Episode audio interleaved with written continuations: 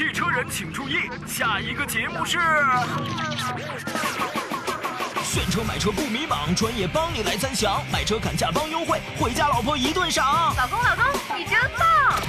欢迎来到汽车天下。汽车投诉苦难言，质量太差急上访，媒体监督把理讲，公正维权坚决帮。生活美满换辆车，二手旧车直接量，公开透明给意见，心中有数亮堂堂。车辆出现小问题，急得脑门直发凉。问问问切来支招，故障瞬间一扫光。磕磕碰碰总难免，车险理赔很忧桑。购买使用有技巧，关键时刻准用上。服务活动满汉席，一道一道慢慢尝，享受美好车生活，共同组团去丈量。看车聊车提精神，犀利辛辣乐飞扬，做个开心老司机，我们保驾护航。Ladies and gentlemen，每天下午三点到五点，欢迎来到汽车天下。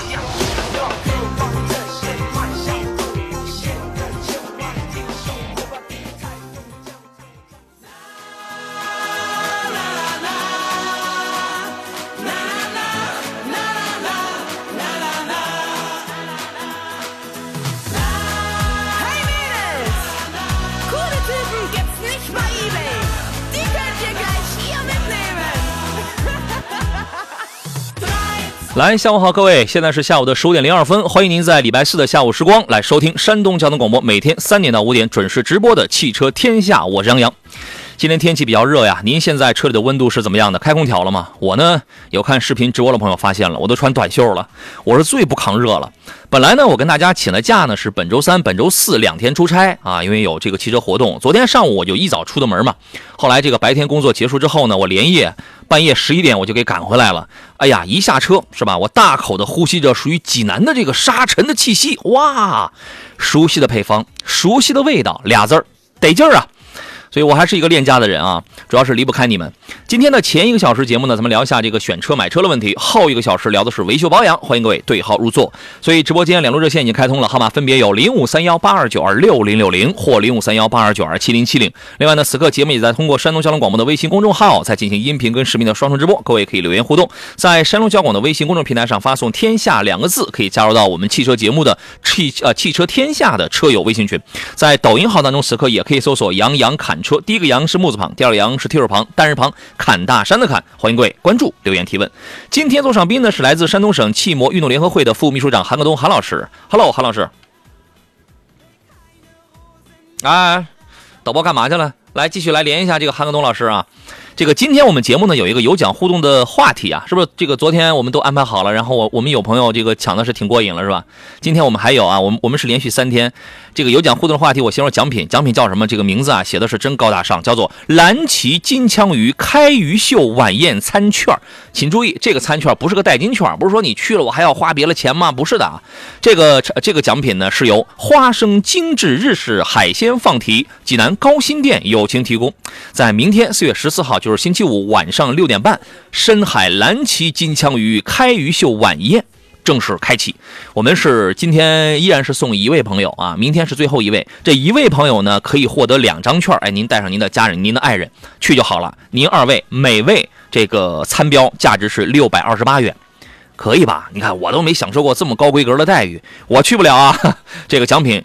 是留给我们这个铁杆听众、铁杆粉丝的，呃，仅限明天十四号当天来使用啊。那么昨天开始一直到明天，连续三天，每天呢，在我们这个节目当中会有一名幸运听众获得两个免费的名额，呃，欢迎各位去体验一下这场舌尖上的盛宴。奖品呢由位于济南市高新区子悦美秀酒店二楼花生精致日料海鲜放题友情提供。今天我有一个有奖互动的一个问题。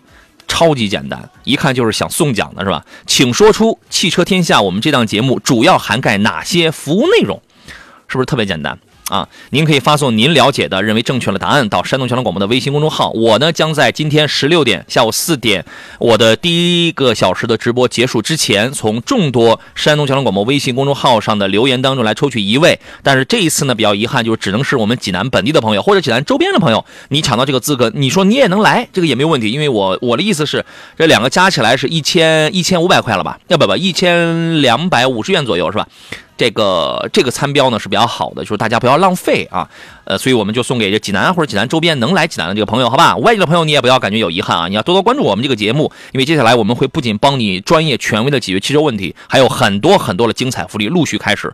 那么想加入我们车友群的朋友，你也可以发送“天下”两个字到山东交通广播的微信公众号，可以加入到我们节目的车友微信群啊。来，今天我们的嘉宾来了啊，是来自山东省汽摩运动联合会的副秘书长韩文东韩老师。Hello，韩老师。Hello，杨老师，大家听友，各位听友，大家下午好啊！韩珊珊，你来迟了。哈哈，应该是你迟到了对吧？什么？我怎么可能迟到？我这辈子我做了十六年这个节目，我就没迟到过一次，你知道吗？你好，韩珊珊老师啊。之，嗯，好吧，好吧，好吧。我要么是不来，我但凡来，铁定不会迟到。我跟你讲啊，我凌晨两点就出门，我能迟到吗？为了庆祝您今天来说了算啊！啊，我胖我说了算。对，为了庆祝您今天来参与节目，我我们刚刚在有限的节目时间里，硬挤出了一个时间，给大家安排了一个有奖互动啊，一个特别好的一个一个一个一个吃饭的地方。欢迎大家呢，在山东交通广播的微信公众号里，现在就可以开始这个发送啊。问题超级简单，就是说你觉得或者你呃认为《汽车天下》我们这个节目主要涵盖哪些服务内容就可以了。四点之前，我将从反正谁的留言是最准确的吧。我抽取啊，就是这个济南的朋友，好吧，我抽取一位啊，可以获得我们这个呃两张价值六百二十八元的，而且你不需要额外再花任何钱的，很高大上的，这个应该叫什么叫料理吧，是吧？哎呀，我就是一个吃兰州料理的命啊。这个下个礼拜十八号呢是上海国际车展开幕，最近呢大家都比较关注上市的这个新车啊，欢迎关注我们的节目，包括杨洋侃车的这个抖音呐、还有快乐的小手啊、微博啊，呃等等一些新媒体的平台吧，我们将带给你车展现场的一些精彩的视角，包括重磅的新车。近期您关注一些什么样新车，我们都可以提前聊一聊啊。当然呢，也有的车型可能会选在车展之前发布上市。我们先说一个事儿，就是昨天我在安徽呢，在合肥，我参加了江汽集团乘用车有一个新标揭幕啊，即全新品牌战略发布会。江汽集团旗下的一个新能源的乘用车品牌叫做江淮以为，以就是那个金属元素啊，很稀有元素，为就是大有可为啊。以为这个这个是一个新品牌，正式发布了，呃，全面迈入了智能电动时代，开启了一个新的篇章。而且呢，它不仅是发布了这么一个品牌，发布了那么一个车，还带了一个第二代的全新的纯电平台，这是一个全球平台，叫做 DI 平台，也亮相了。这个江淮的以为呢，将在五年内发布四款重磅产品。首款车呢，以为三，我已经见到了，确实长得啊很卡哇伊，一个两厢就是特别的秀气。呃，当时现场呢还有领导请我预测一下这个车的这个价格，我说我说我说对不对？哎，他卖了个关子，但是他觉得我们我猜的是对的，他点了点头啊。今年的第二季度就可以上市了，我觉得那个小车就特别适合女同志来这个开的啊。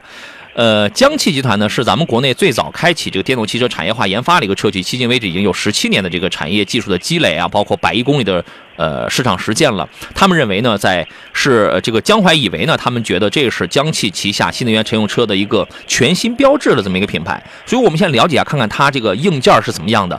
未来五年呢，它主要瞄准的是新能源的纯电动的 A 级市场，因为他们认为目前在国内这个市场的新能源车是最受欢迎的。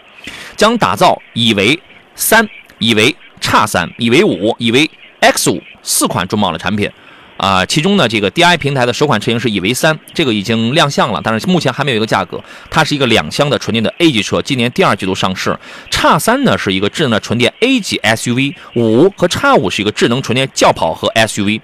那么拥有多少公里啊？八百公里超长续航和十分钟三百公里超级闪充，长途无忧。我问韩老师一个问题：如果说现在有一台小小车，可能空间不是很大啊，但是三电是比较过硬的，纯电能跑八百公里，尺寸不大，是个 A 级车。那么这个车刚一上市的指导价大概在十五或者是十六万左右，你觉得有没有竞争力？啊，首先咱先不说竞争力的问题，我光听名字以为刚才你说的是宝马。啊，有一个名字还挺还挺像是吧？对，如果现在纯续航现在能做到八百公里左右，而且支持快充的话，那么我觉得它的这个三电技术应该是相当强的，而且非常具备有这个研发实力。嗯，那么我觉得卖到二十亿的价格，而且是个顶级的，你这个电话我确实是受不了了啊！来，这个重新连一遍他的这个电话啊。所以说，这个是我们一个自己私下的一个预测的这么一个价格，呃，以为三啊。各位，你到时候你看看。那么我们说到这个电动车，除了颜值要惊艳之外呢，肯定三电这是一个特别。重要的一点是吧？电池，电池方面，这个车是基于四六大圆柱电芯的超级产生，大家都知道四六八零是吧？它的这个电池大概是四六九五，比四六八零的容积就是它更高，直径是一样，它更高，就是容积密度会更大一些。江淮以为呢，在国内率先开发了四六系列的大圆柱无极耳电芯电芯啊，精密激光焊接成组技术，实现一个电池内组呈一个指数级的这种降低啊，充电发热量据说能下降超过百分之四十，加上这个电池的高效智能温控系统，可以完成一个充电十分钟，续航三百公里。应该说在充电效率这块还是比较快的啊。呃，韩老师又回来啦，来这个重新连一遍他的电话，他可能是在外地呢。平台架构方面呢，这个 DI 平台重新定义了一个 A 级车，它的主要特点就是八百公里的续航，十分钟充三百公里，车长大概也也就是四米。前期可能是前驱车为多，但是后边也会有这个四驱，是一个可进化、可生长的新一代的这个智能纯电平台啊。另外，它还集呃集成度有一个集成度比较高的一个九合一的电驱，还有全域的热管理系统。这个热管理呢，它可以适应零下三十度到零上六十度，能能效官方说我能提高百分之五十，低温续航能提高百分之二十五。另外呢，它也打造智能座舱。也有智能驾驶，它的智能座舱叫做以为 OS，大家一听 OS 觉得就是啊，有点跟其他品牌有有点像是吧？它自己它是跟科大讯飞研发了这么一套这个东西啊，然后它的智能驾驶辅助系统是叫做以为 Pilot，名字大家都挺熟是吧？这个 DI 平台上的首款车以为三即将在下个礼拜上海车展首先跟大家去见面，但我不知道是否会这个公布价格，这个不太清楚啊，所以这个小车呢大家可以期待一下。我建议今天参与互动的朋友啊，您在您的这个。发的微信的后边都加一句，你备注一下，济南还是哪个城市？因为我今天的这个奖品，我只很抱歉，因为由于这个地域的原因，我只能送给这个济南的朋友。但是我接下来已经安排了其他很多的精彩互动的这个礼物，要送给我们全省范围内通用的、通用的，所有大家都能用的，好吧？大家可以备注一个地方。大明，你是济南的吗？他说：“其实天下节目太好了，而立。”哎，你一说这个，我就知道你应该是济南的，这是一个济南话啊。说汽车投诉维权、保养、二手车、买车卖车、汽车保险，所有跟车有关的，听汽车天下节目都 OK。哎，我觉得你说是对的哈。谢谢泰山泰山一个松说两位好啊，杨帅出发终于回来了，我才走一天，我昨天我才走一天啊，准时听节目，您辛苦了，您太客气了，嗯。来，各位遇到了选车、买车的问题，我们可以可以探讨起来啊。这个我们今天座上宾呢在外地啊，所以待会儿我们请导播继续再连通他的这个电话。昨天呢还发布了一台车子，叫做极客。极客旗下呢基于 SEA 浩瀚架构打造了一个紧凑型的 SUV，叫做叫叫极客的 X。小车不大，是一个紧凑级的一个纯电动产品。三个配置，售价是十八万九千八到二十万九千八。这个价格出来之后，我觉得还是有惊喜的。新车将在六月份正式交付。这个十八万九千八的，这是一个五座的后驱版本。二十万九千八的两个配置，一个是五座四驱，一个是四座后驱，全呃啊对，那个五座的四驱这个我觉得还是比较有性价比的。同样的价位，你还能买一个四座的后驱啊，所以根据你的这个喜好去好吧。外外观方面呢，还是非常的这个扁平化设计的，很有这个未来感。呃，这个车的 LED 的日行灯呢，是由左右左边跟右边各自都是由四十一颗发光单元来组成的，所以说整个的日行灯往后延伸出的车身的双棱线啊，让这个车头的造型显得非常的饱满，非常立体。呃，极客的车造的确实就是有棱有角，但是 X 呢会比零零幺造的更加的饱满，更加立体一些。尤其你从这个侧面来看，肌肉感是十足的，也用无门的这个车把手。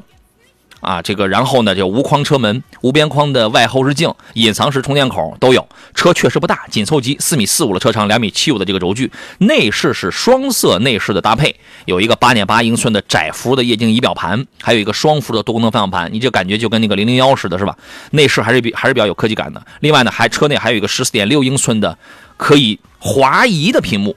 通过手势就可以操控它进行这个滑移，从中间能滑到副驾驶。我就我就一直觉得，就这个功能啊，是不是用来作秀的？是满足一个驾驶员来看，或者满足一个副驾驶去娱乐的这么一个功能啊？有人可能会喜欢，但是它呢会在功能跟娱乐之间形成一个互不干扰啊。呃，还是雅马哈的扬声喇叭，十三个喇叭，支持蓝牙五点零版本的独立音频通道啊。我们进入广告，回来之后咱们接着聊。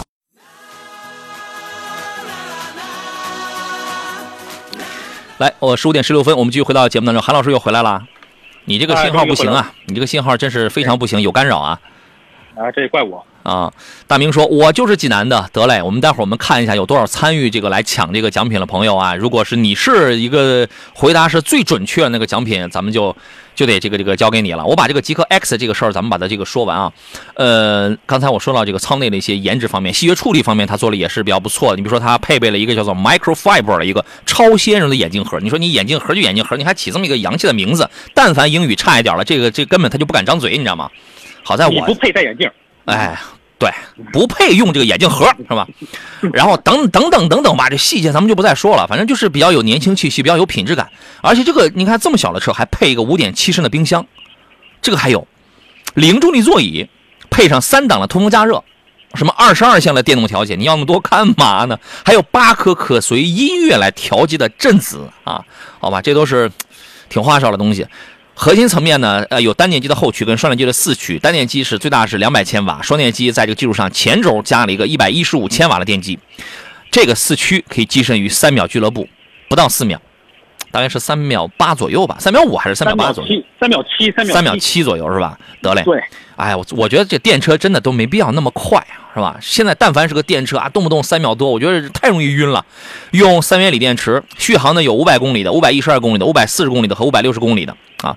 这个车出来之后呢，它将和很多的，你比如说合资的大众的 ID.4X 等等这样的车，它也是十八二十万左右，对吧？展开一个竞争的关系。但是呢，有一个跟它是同平台的一个姐妹车型是 Smart 那个精灵一号，这个车因为被被吉利收购了嘛，啊，也不是收购，被注资了嘛，被控股了嘛。呃，所以说它也是基于 S 1的浩瀚架构平台，它俩是完全一样的平台，哎，定位也差不多，都是比较紧凑的。所以说呢，这个车我觉得年轻的朋友啊、呃以后呢可以凭借着什么哎性能、小巧的颜值、小巧的外观，呃，时尚科技的颜值，还有很多了智能安全的配置。我觉得这些有可能都会是年轻消费者这种购车的诉求吧。您觉得这个车后期的市场表现会是怎么样？咱们大胆的预测一下。呃，首先呢，极氪本身确实带着一定的话题，而且呢，就是来自于浩瀚架构的这车，一般都不怎么难开，都很好开，对吧？嗯这个大家也都清楚。零零幺就是是一个浩瀚架构平台的一个产物，对吧？对，但是基于这个级别的车型呢，说实话卖的都一般。嗯，你发现自咱们不管是自主品牌也好，还是这个合资的品牌，你刚才你也说了，是对标大众的 ID 四，嗯，或者说啊大众的 ID 三，这两个车加起来，他们一年的量可能加起来也就是几，嗯我觉得两三万台顶天了吧。嗯，因为浩瀚架构出来的车呀，通常比别的平台车都要贵，价格是一个先决条件，对吧？嗯，但是呢，极客这个品牌吧，它本身名字就很极客，它的产品也很极客。嗯，但是当时它放出这个价格来之之后啊，大家其实觉得其实还能接受，这说明大家可能把它当做一个豪华品牌来看了。嗯，如果你把它当做一个豪华品牌来看，那么这个价格真不贵，对。后期没准还有优惠呢，好吧？这个车大家可以关注一下。能买一个，对，二十一万买一个加速三点七秒的车，我觉着这一个点可能能抓住一部分人。对，有的时候不必讲那么多的性能问题啊，上来这个颜值有的时候它就挺拿人的，好吧？对，呃，来看大家选车买车问题啊，朗拿度说欢迎杨老师回归啊，谢谢。看来以后啊，我就不太敢，我就不太敢出差是吧？我已经推掉好多好多了啊。呃，他说深蓝 S7 这个车您怎么看？深蓝 S7 这个车在下礼拜的上海车展上大家就能见到，因为它是深蓝旗下的第二台车的，是一个中型的 SUV，尺寸应该在四米七到四米八之间吧。它有纯电版的，也有这个增程版的，所以它的工作原理跟结构上，我觉得应该还是深蓝 SL 零三那一套。但是它属于是一个中型还是一个中大型的那么一个 SUV。我从那个颜值上去讲啊，它有点像那个呃那个 Lamborghini 的那个 Urus 那种感觉，比较扁平、比较低趴一点的那种 SUV 吧。呃，纯电版、增程版有可能增程，因为我们从 S L 零三上来讲的话，它十七万就可以买一个增程版。来判断的话，S 7虽然的级别会更高一些，但是价格应该也不会特别贵的离谱那种。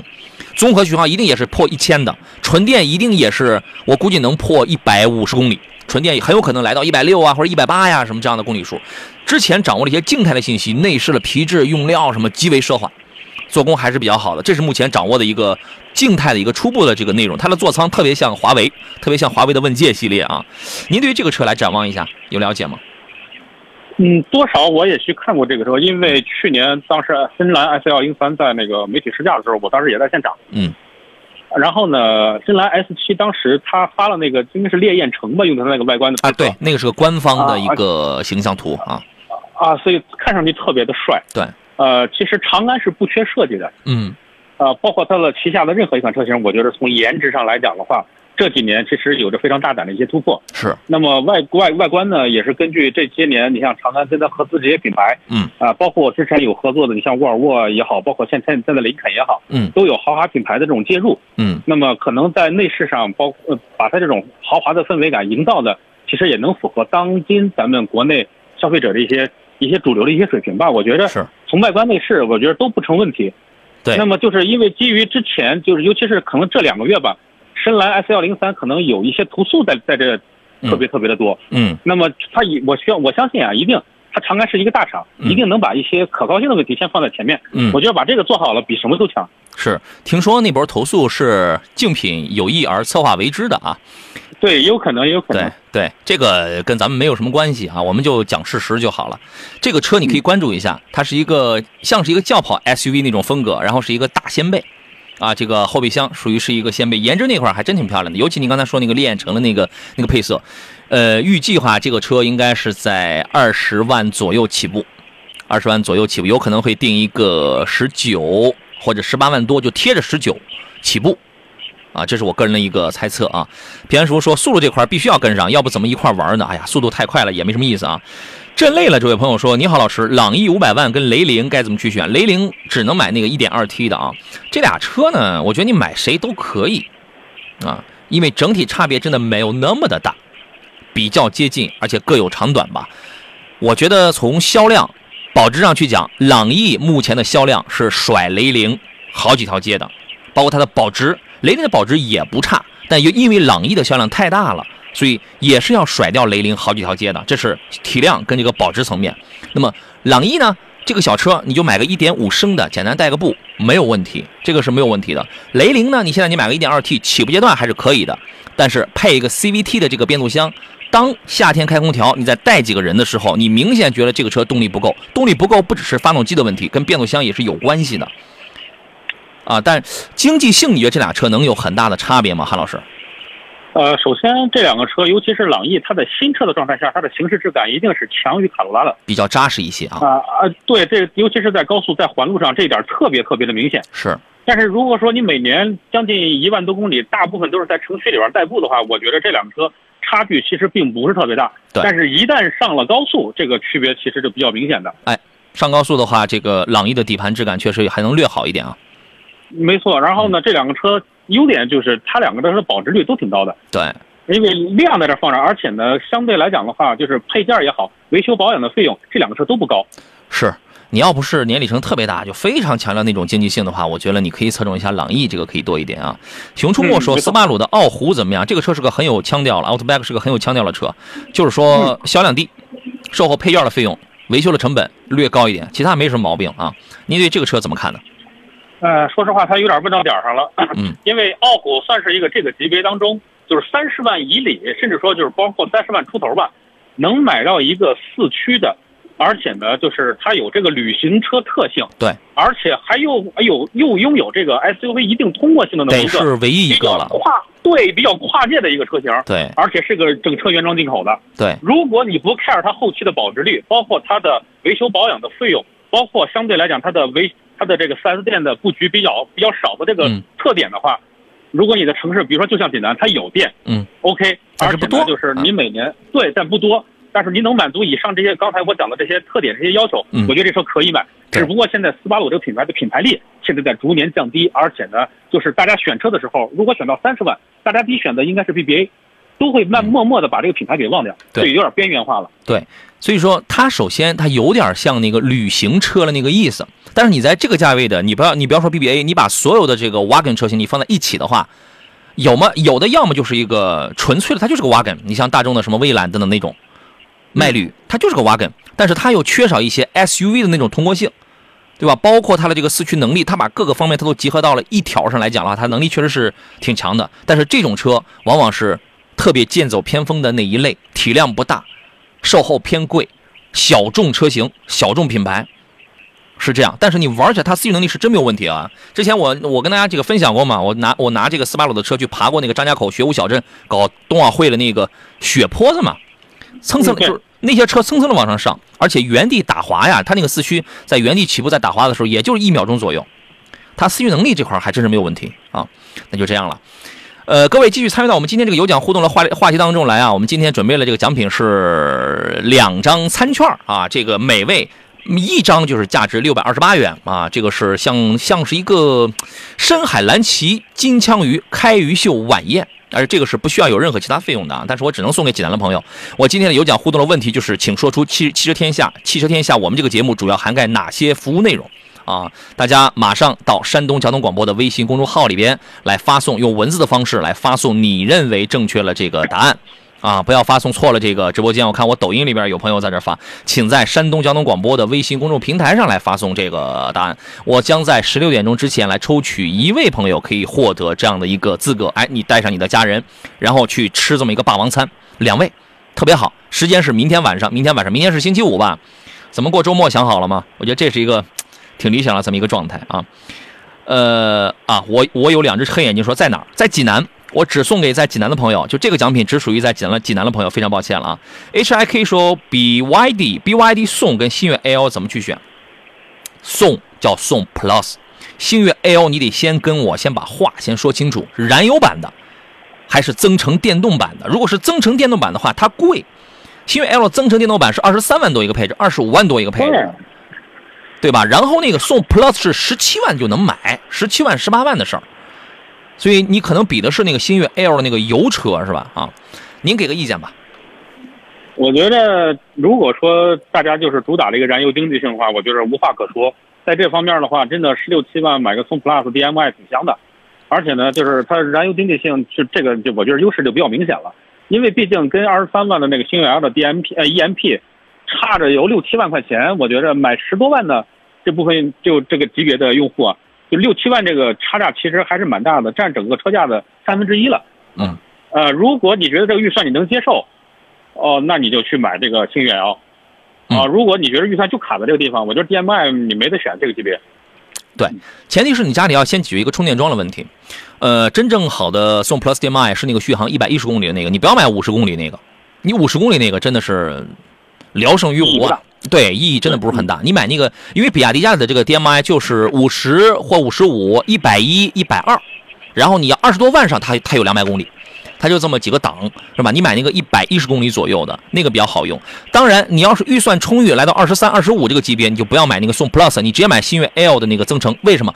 变速箱更好，续航能力是两百零五，纯电更长，空间、配置、安全系数各个方面要更棒一些。当然，它有一个预算差的这么一个问题，好吧？我们进入半天广告，稍事休息，马上回来。我们继续回到节目当中来，来看大家选车、买车的问题啊。谢谢 WG 说山东交广汽车天下栏目真不孬啊！买车、卖车、二手车咨询、修车、汽车配件咨询，我们还还能汽车配件咨询吗？这个我给我给编纂了这节目，我都不知道我们还能咨询这个汽车配件啊。改装咨询你错了，改装是真没有，因为我们节目有什么内容我最清楚啊。保险业务、质量投诉啊，这个有；汽车业务有关一条龙服务啊，谢谢啊。还有朋友说选车买车，包括主持人替着讲价，二手车买卖、汽车维权、保养维修，哎，谢谢谢谢。让大家对我们快乐说说，我中奖了，给杨洋，不是，你给不用啊，这个不需要给我。你要说我要去了啊，我到时候去了一看，我现场被人认出来，哎，杨老师在这儿，好家伙，您把这好东西您留给自个儿了，丢不丢人？丢不丢鸡？是不是？所以韩老师，你想替我去吗？呃，我我觉得我要是像你这个体型发展的话，我可能就得去了。是吧？来，咱们看看各位的问题啊。欧普照明这位朋友他问，他说广汽埃安的 Y 和比亚迪的海豚这两款车，我应该怎么去选呢？应该怎么去选啊？我觉得，哎，刚才你提到一个词儿叫体型，这俩车是不是在从空间方面是有差异的？空间有差异，动力配置有差异。呃，续动力配置就是我们就分开来讲的话，就是配置有差异，然后是呃动力包括续航有差异，主要是这外要俩方面吧。稍大，要稍稍微大一点吧。对，N Y，因为它是一个紧凑型的一个 SUV，车型不一样，而且空间还要再大一点，对吧？这俩车您给他分析分析，您给他个建议。我觉得，如果您是以时外观时尚设计的话，可能那个 Y 看上去更加的你说怪异，它也不是，嗯，但是它确实跟那个设计与众不同。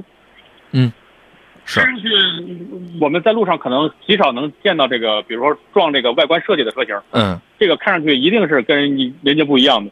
那么嗯如果你觉得想尝个鲜，或者想在路上跟别人不一样的话，我觉得外可以。你要想求稳定的话，你看看海豚，但是海豚这两年卖的不咋好。嗯。简单来讲啊，首先从动力这个层面，从三从三电来讲，两者都是比较接近的。你说你的电你的电芯儿，你比如说你你是用这个福迪的电芯，比亚迪是用福迪电芯是吧？然后那个 INY 用的是时代广汽，其实没有什么太大的这个差差距，呃，这个差别。两个电池全部都用的都是这个液冷的，对吧？而且你买的肯定也都是单电机续航的，但是 INY 的续航会长一些，它这个车的空间会大一些。电池的容量会更高一些，因为它是六十几度电的。Y 它是一个小型的一个 SUV，它跑不远，因为跑不远是因为它的电池只有四十度电，所以这个你你你要你要看，当然也不是说一味大，因为你大了之后你要看它的实际的百公里的电耗来讲，NY 是要高的，这个跟车的油耗是一样的，不是说你油箱大就一定能跑得远，因为你车也大，你耗电本身也是这样的。底盘悬架这块两个都一般。都一般，都是麦弗逊呐、后扭力梁什么的。配置方面，根据你选的这个配置来讲的话，会有一些差异。所以我觉得你要想随大溜，你买个比亚迪海海豚，这个车小，显得比较精致。但是你要想要实用性，动力加速要好，续航里程要长一点，实用性强，买个 INY。你你也不用买很贵的配置，你买个七零，买个七零乐享啊什么这种就可以，价格也差不多，也就在十二十三左右上，应该到不了十三了现在。啊，好吧，嗯这个您可以考虑一下啊。呃，还有朋友啊，对，有朋友在发微信在参与我们今天这个有奖互动，但是我要说一句啊，那个我们有很多朋友，你在我这儿显示的名字只有一个叫微信公众号用户，我不知道你是你可以怎么改，我建议你可以改一改，你可以改一改啊。还有朋友说，汽车天下节目包含汽车维权、车险理赔、用车养车，客观犀利、专业风趣的好节目，二手车评估给车有关的全 OK 啊，谢谢你，谢谢啊。呃，还有朋友问的是，你好杨洋，问一下江淮的 EV 三，EV 三，它不叫 EV 三，你说你要说那个以为三，以为三，这个车怎么样？听说用的是钠离子电池，它有有钠离子电池这个版本。刚才节目一开始我我已经对这个车我已经介绍过了，所以我就不再讲了，这个我这个我就不再重复了啊。呃，有人问后期保养贵吗？什么车什么车后期保养贵？我没有看到你前面的这个问题啊。你当像鸟飞往你的山，这位网友说：“你好，杨，麻烦点评一下1.8升的卡罗拉现在有多大优惠？优惠的事儿您可以问一下四 S 店。但是这个车呢，价格贵，配置极低，除非你是跑营运。我们这样，我们回来之后说。来，各位，十点四十六分，我们继续回到节目当中来啊。咱们说一下那个1.8的双擎卡罗拉啊，韩老师，您的建议是什么？呃，首先这个现在这个双擎嘛，如果是就像你说的营运车辆的选择，它的余地比较高一些。呃，确实这个燃油经济性是它的强项，而且呢，维修保养的费用极低，啊，保值还可以，呃，稳定性、可靠性都还可以。就是因为丰田抓住了目前咱们国内老百姓他这个主要的一个用车需求，就是给到你一个同样价位当中不错的可靠性跟不错的这个质量。嗯。但是呢，一定年限之后，呃，确实有一些一些小问题，当然瑕不掩瑜啊。嗯呃，目前是就是明显的就是为了呃使用成本低，嗯造了这么一车。嗯，对，呃，我觉得如果一点八的话，确实它这个原始售价吧真不低。嗯，售价高这，个但是配置确实是不高，做工是比较简陋的。呃，跟自主品牌，我觉得比配置就不要比了。这个嗯东西，我觉得没没有必要以卵击石，这不是它的强项。对，它这个级别里中，它不会给你特别高的一些多多功能的一些一些配置。对，就是收、呃收割你嘛，收割你嘛。丰田的车，你就是从最低配的，你从这个雅力士也好，从致炫也好，你往上看，呃，它的配置是逐级往上升的，它就会激励车主一直不停的在赚钱换车，赚钱换车，对，是这个样子。原来啊，原来没有这些新能源车的时候，你去考虑一个这种油电混，如果我年里程很大，我去考虑这个油电混，它是合适的。但是现在你如果真的你要真想省的话，首先在挂蓝牌的车里边，它就不是一个最省的了，因为别的车同样质量也很稳定，它省省不过日产轩逸的 ePower，那个也也是一个挂蓝牌的增程式纯电动，它省不过它。而且日产的那个车是两百一十亿公里没有过一例自燃的事故，它省不过它。那么它要想快，想配置高，它又比不过现在什么你说秦、DMI、帝豪 L 雷神混动、插电混这种，它又没它省，没它快，开起来没它够劲儿。所以说这种传统的这种油电混的车就相当尴尬了。我觉得只能用来跑跑网约呀、或者是怎么怎么着，因为网约车现在都有很多都换新能源了，它就很尴尬了。但凡你家里要是能解决掉一个充电桩的充电方便了这么一个这么一个问题的话，这种车你就淘汰掉，因为它真的已经过时了。从品质上来讲，已它已经过时了。你承不承认，它都是它都这样。希望你看看外面的世界更加的精彩一些啊。还有朋友问说，上上下班通勤十左右的纯电车，老师推荐一下。哎，刚才说的那个比亚迪海豚，因为 INY 的那个售价会略高一点，比亚迪海豚是可以的。四月份要上市的比亚迪海鸥车，因为海鸥的售价就是七七八九万，这个是可以的。然后还有那个几何 E 可，几何 E 就它就八九万，我觉得你就在这里边来挑就好了。这些都还算是比较主流的吧，韩老师。呃，目前就是在这个价位当中，本身可选择的余地，说实话，能符合要求的并不是特别多。对，呃，那么十万以里的话，其实也就是总共我们用一只手其实能数得过来。是，我觉着就是一个是 M Y，就是确实刚才杨洋老师也说了，能售价呢能稍微高一点。嗯，如果你的预。算能往上提一点点啊，提个一两万块钱嗯啊，做个分期，哪怕一个月多带点，嗯我觉得也行啊。如果预算你提不上去，那就老老实实的去买那个琴，嗯，得嘞，好吧，您就就 OK 了。哎，您考虑啊，我们有很多朋友，我这我这儿收到你的这个微信啊，你只显示一个叫微信公众号用户，这是一个你们共同的名字，我都分不清谁是谁，你知道吗？新车点评、选购、二手车点评、评估、汽车保险、维修、汽车维权、买车找杨洋，还是在谈好了价格上再优惠。我是济南的，嗯，谢谢谢谢啊。泰盛迎客松，这是我们更铁杆的粉丝了，每天都来。他说，自二零二三年二月一号起，下午三点到五点，内容是选车、买车、二手车交易、汽车投诉、维修跟保养、保险理赔、质量监督，为听众协调购买车辆价格，对听众高度负责，综合服务一流，高端大气有档次的汽车天下无敌节目。谢谢谢谢，我记得你好像是泰安的是吧？谢谢谢谢悟空说杨收音机声音有点沙哑，你把声音拉低一点。好嘞好嘞好嘞，我给拉低一点啊。有的时候我这底气太饱满了是吧？我们有的时候这个。这个对我的底气应该说是最饱满的了，这个是啊，所以有的时候音量可能会高一点啊，您受累了，谢谢您及时给我们来反馈这样的意见。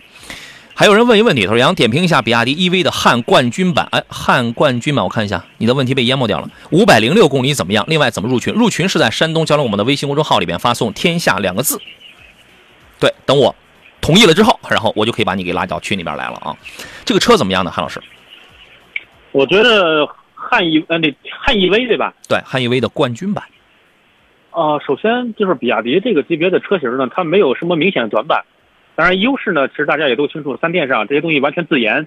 我觉得首先这一点上，我觉得在各可靠性也好啊，在在它的这个呃持续发展的这个投入上，包括 OTA 以后能升级的很多硬件和软件上，我觉得都有一定的优势。嗯，呃，这是我觉得就是，但是呢，它的呃明显的缺点是什么？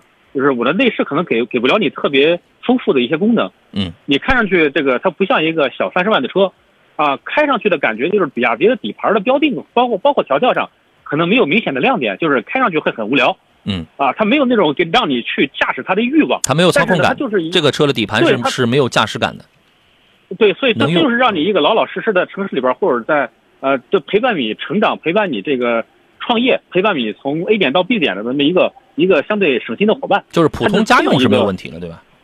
对，它就是相对来讲的话，比较比较均衡化。嗯，但你说每一点呢，它没除了这个三电上，你没有明显的这种的特别明显的一些优点。嗯，剩下的就是比较均衡。嗯对，就是这个车，你看现在，呃我记得在前天的时候节目当中，还有人还问说，唐会它会不会出一个冠军版？因为冠军版的话，这个价格会拉下来一一些，对吧？呃，这个车我觉得是没有问题的。你作为一个家庭使用，它是一个中大型的这么一个轿车，这个是没有问题的，好吧？但是你要说我追求我底盘我要很好的操控性，悬架支撑特别好，那个不是汉，汉的底盘是很一般的，底盘比汉好的是普通的中型一点的那个谁那个海豹，海豹的底盘。它的 CTB 的电池技术，呃，底盘加电池的这个技术要比汉这个它都要好很多，好吧？这个车能用啊，这个这个没什么问题啊。泰然应该总说杨，我是地道的泉城人，祝福节目越办越好。哦，是吗？啊，那这是我记错了啊哎，老乡，老乡啊！啊，是吗？老怎么在这儿见到老乡了是吧？你这在哪儿了？这是巧了，巧了啊！巧了，巧了。杜美景说：“杨老师你好，H 六的国潮冠军版高功八万六可以入手吗？价格这个我不太清楚啊。你要是需要我出手的话，你给我打电话。但是这个车的价格我不知道啊，这个我这个拿不准啊。东营现在有车展是吧？欢迎杨老师来东营吃大闸蟹，谢谢谢谢。啊，你是我的听众，你要是有需要，你比如说这两天你要买车，你要有需要的话，比如明天吧，我今天我还有五分钟，我七分钟我就下节目，你要你明天你给我打电话，对吧？我们立马安排一个电话给到或者一条微信给到厂家总部这这个这边，然后直接他们去联系你，直接给你照顾，就这么简单的一个事儿，是吧？呃，但是你要问我他那个他那个八万六可不可以入手？我你我不知道这里边还有没有个一千，有没有个两千的这种水分，你这个我我我不能乱说，好吧？就这样啊。大家对对我们的这个节目确实是挺了解啊，有很多的信息我都没来得及念啊，但是我觉得大家说的都对，就是你对你们对我我们这个节目还是比较了解的。嗯，回首往事这个问题问的，国产车哪个牌子质量好？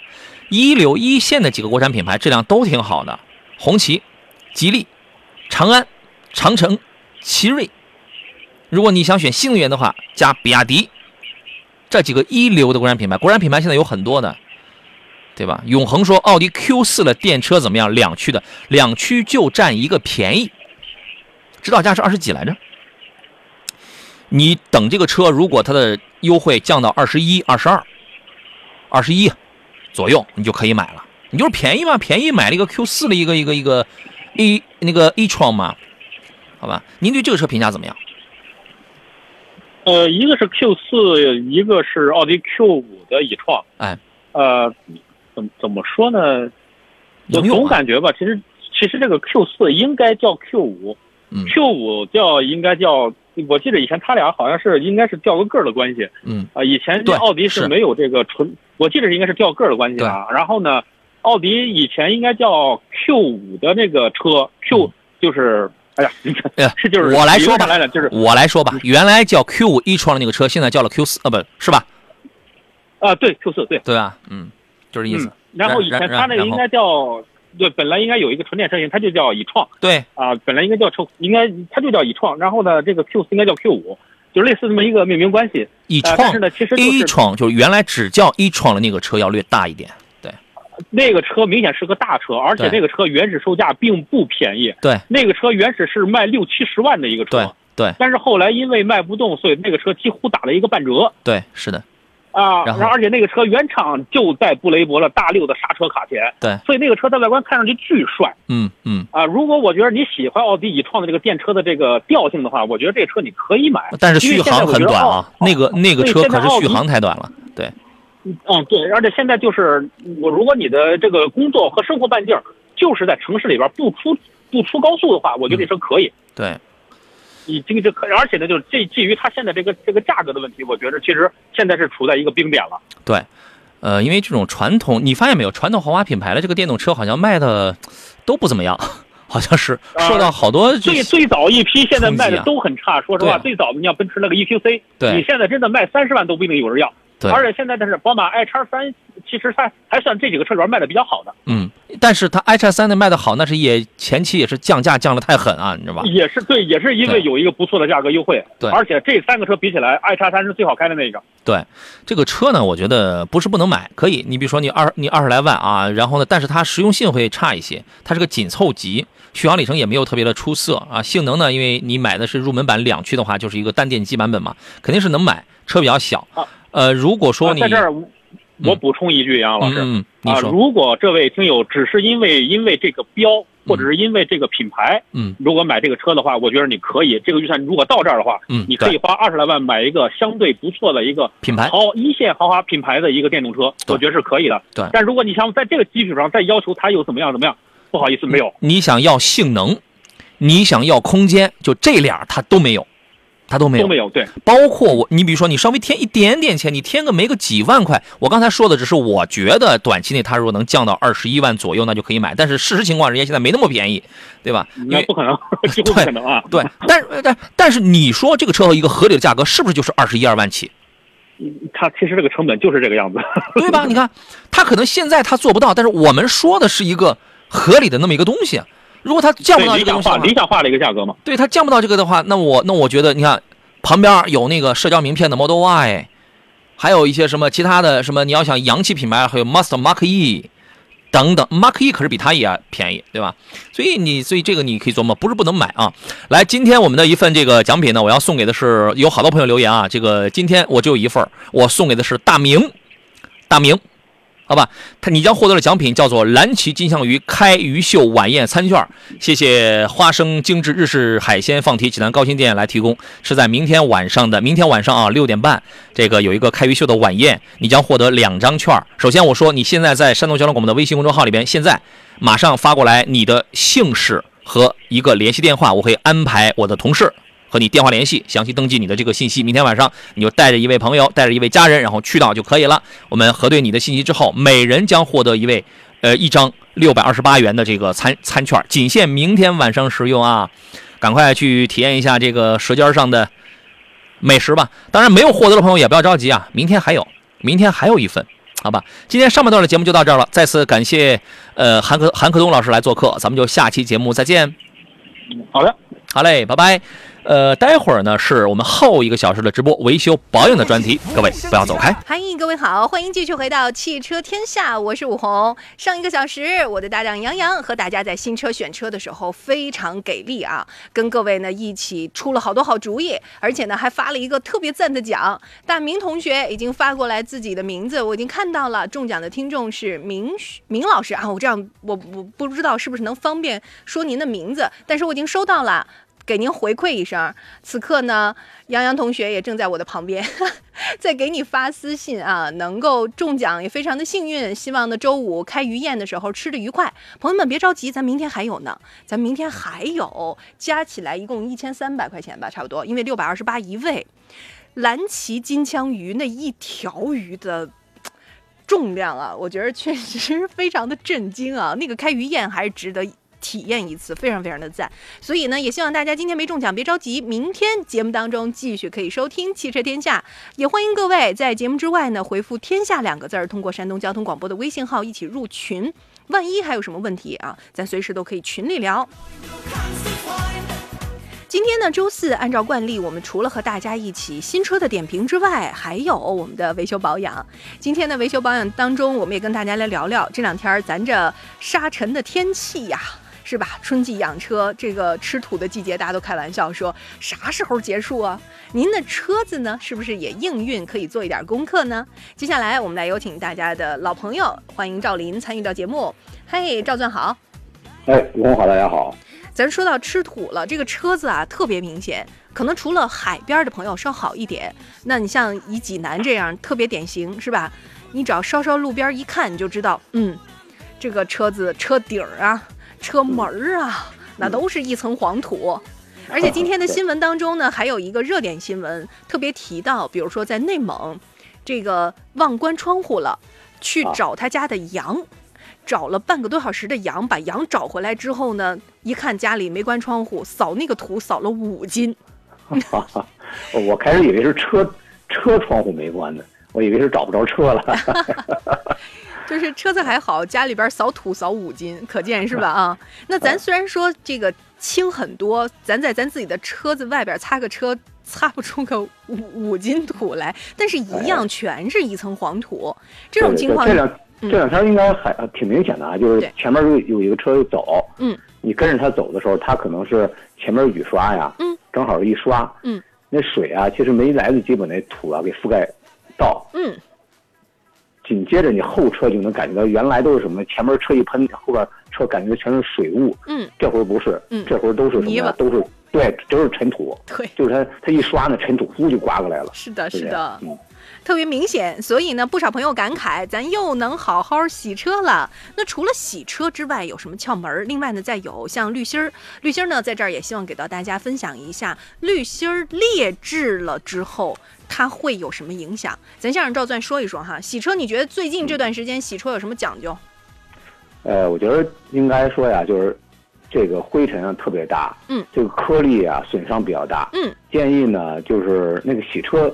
洗车房啊，自动洗车机哈，嗯，我就建议您最好是进之前先用那个水枪啊给它冲一冲，嗯，啊有一个很好的一个软化啊，也就让这灰尘呢呃稍微剥离一下。你确实你看所有车这层土啊比较厚，嗯，它嗯加之什么呀？加之车辆这种呃它行驶起来的这种附着呢，它实际上有静电的，嗯，它这种静电加上车身的这种附着，呃，平常呢你又做一些。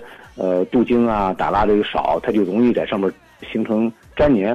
这时候你要那洗车机刷刷甩过去，和那那小沙粒儿，那那小滑扫可就是可就真的就比较明显一些了。嗯因此呢，先给它冲洗冲洗，我觉得这是一个呃非常重要的点，啊，防止这个颗粒形成划伤，是这样。嗯刚才我说到了，为什么说劣质的比较是个 bug 呢？大家平时滤芯儿有可能咱没买，店里推荐啥是啥，是吧？或者是说呢，就是他让他都不一定让咱看一眼，就说啊更换了，只是单子上咱看见更换了，是吧？品质是什么样子的不一定知道。我特别想让赵钻跟大家分享一下嗯劣质滤芯儿的危害是什么。哎，好，那结合首先说到这个沙尘天吧，还是，嗯，呃，从钻石林的这个日常工作经验来看哈，嗯呃，其实有的时候啊，是往往就是大家的这个错误意识，才更好的去让大家、呃 这个去分辨问题哈。嗯就有一个错错误认知是什么呢？就那滤芯儿啊，拿了一会儿一看，哎，特别干净嗯啊。其实这要要说一话什么呢？就是那个特别干净的滤芯儿嗯，是问有问题的。哎，这话怎么理解呢？呃，其实就是那个，你如果用了一段时间了，包括你看这两天沙尘那么严重哈，嗯你如果你打开你的这个空调滤芯儿，呃，空气滤芯、空调滤芯也好啊，这两个滤芯儿，你发现什么呀？它保持的状态非常好，就不脏，就说明什么呢？它其实它的过滤效果比较差嗯啊，过滤效果比较差，没有没有过滤住灰尘啊，对吧？它就让它过去了，就是哦本来说一夫当关万夫莫开，结果他这儿呢，好这个门岗说话是干什么呀？说哎来吧，这什么情况？进进，好那那卡刷不刷脸刷不刷的他都不管，哎，他坐那喝茶呢，那那那灰尘呼呼往里跑，对吧？嗯本来应该进去的是这个这个 O 二是吧？你这这时候你别管什么了，往里走吧，是这样。嗯啊，其实这就是一个它没有起到过滤作用，所谓所以说有人说你看我换滤芯啊，经常换的保持干净啊，你你说我这虽然买的便宜，我我经常换，你看都呃很干净我就给换了。其实你要想的，你这个很干净这句话就已经暴露出这个滤芯的效果不好，嗯啊，暴露出效果效果不好。呃，当然反过来啊，走极端也不对啊，包括呃这个前三三天三天前吧，有一车友一汉兰达，他可能这个确实就是去年也比较特殊啊，也比较特殊，他可能一年呢，呃，去年保养时也没有去换这个空调滤芯，但这个滤芯绝对是在去年年初甚至还要早的时候，嗯我我还给他换的这个滤芯儿哈，空调滤芯儿。嗯空调滤芯当时我说，哎呦，我说这个滤芯儿确实咱早该换一下，去去年就可能中间疏忽了。嗯啊，没给换，没给换了。就他这点儿呢，就是说有些这个滤芯儿特别好，可能带有活性炭啊，带有颗粒啊，但是它对风阻啊会有一定影响，尤其是在后期脏脏了之后，啊，脏了之后的这个风阻比较严重，影响比较大。啊，影响比较大，就是先期的没问题啊，正常人测量这个呃通这个风的流流量啊，这个它的这个过滤效果都没问题，非常好，PM 二点五也过滤了啊，灰尘也过滤了，但是这个又有一个问题是什么呢？就是它的这个更换周期，不是说我这次花了一个贵的钱，我换了一个好的，好这就一劳永逸了，对吧？可能一年两年都不带换的，嗯这也是一个呃避免了这样一个错误的观点，就我花钱贵了，我就就就使劲用它也不行。使劲儿用，有的时候啥都是有寿命期限的，是不是？对对，这这是从这个灰尘的过滤，呃就是过滤的过多或积攒过多，或者根本不过滤直接过去了，这个角度来说一下。嗯呃，再有呢，嗯，经常每年吧，啊、嗯经常找钻石林检修的一些异异响嗯啊，异响啊，这个有的时候就会出现在什么呀？嗯，就是咱们的空一般有时候就够空气滤芯儿，嗯，空气滤芯儿不合格，哦装了哦之后呢，它在这个加速过程中啊，会有的时候会咕噜咕噜咕噜咕噜咕噜这种异响。嗯，就是车友呢，有时候找半天，也，找不着，这也找那也找，甚至花了一些钱啊，修了一阵的车，以为什么响呢？最后有时候找钻石林检修的，可是呃轻啊，大概的声音，最后你它往往它和发动机加速有关系嘛，啊，一加速就响，哎，实际上最后一看，就是那一个空气滤芯儿不合格。哎呀，啊小小的空气滤芯儿啊，包括咱们今天讲的滤芯儿，不仅仅是就只是这一个滤芯儿哈，对吧？我们也都提到了，包括空调滤、空气滤芯儿，虽然是滤芯儿不值啥钱，几十块钱的事儿。而且呢，即便是非常好的滤芯儿，也没那么贵。对于很多我们的车友朋友来讲的话，可能 您洗就是现在的高端洗车是吧？你洗个车钱都比它贵，但是影响真的是非常的深远。在这儿也提示一下大家，马上呢，再下一周，清明过后就到谷雨节气了。那这个时候，每到任何的节气啊，咱们的保养其实也是有讲究的。也希望大家呢，如果最近有空收拾收拾车子，您呢稍微可以跟我们互动一下。比如我除了保养换油之外，我还要干什么？我不知道。那 4S 店告诉我说，打电话邀约这那都这么多钱，有必要吗？因为保养啊，过度保养它也是害害处，它也没好处。就跟刚才说劣质东西怎么办啊，都一样有毛病。所以在这儿呢，你也可以先问问清楚，我要不要做这些养护，我要做哪些方面的准备。还有一些车友最近开车嫌弃了 油耗高啊之类的啊，有任何任何的问题，您都可以找到山东交通广播。记得山东交通广播直接发送车型、公里数，还有保养或者是维修的问题，直接可以提问。大家也可以拨打电话，说的更清楚，零五三幺八二九二六零六零，零五三幺八二九二七零七零，零五三幺八二九二六零六零和八二九二七零七零。您正在收听的是全山东省老司机都在听的《汽车天下》，每天下午三点到五点，全方位服务您的汽车生活。接下来的时间呢，我们跟大家一起来聊聊看啊。刚才说到了空调滤也好，空气滤也好，使用不当或者是因为有一些劣质，这个呢带来的各种各样的问题。其实也有听众反馈，是自己八十左右的这个速度，方向盘就抖，就偏偏就这个速度，你看，嗯，那这个抖动要看几个原因哈。嗯呃，前天我记得在我钻石林这个公众号有车友呢，他是也是一个老老咱的老听众哈，但是他买一新车，嗯，也是老司机了，嗯但是买了车以后呢，就你说的类似这个情况，就这个速度下抖的就非常明显，嗯，啊，呃，但是这个车呢，当然他买的是一个呃小的一个就是就是类似于这个呃商用车的啊，小的一个微型啊小微型，呃，他这个情况我一说呢，可能一是他那他倒是说了，可能是不是咱自己花钱也行，这个刚买的车才一周就出现这个问题，呃，库存时间久，他买的库存特别久那个车啊，可能也是其中一个原因。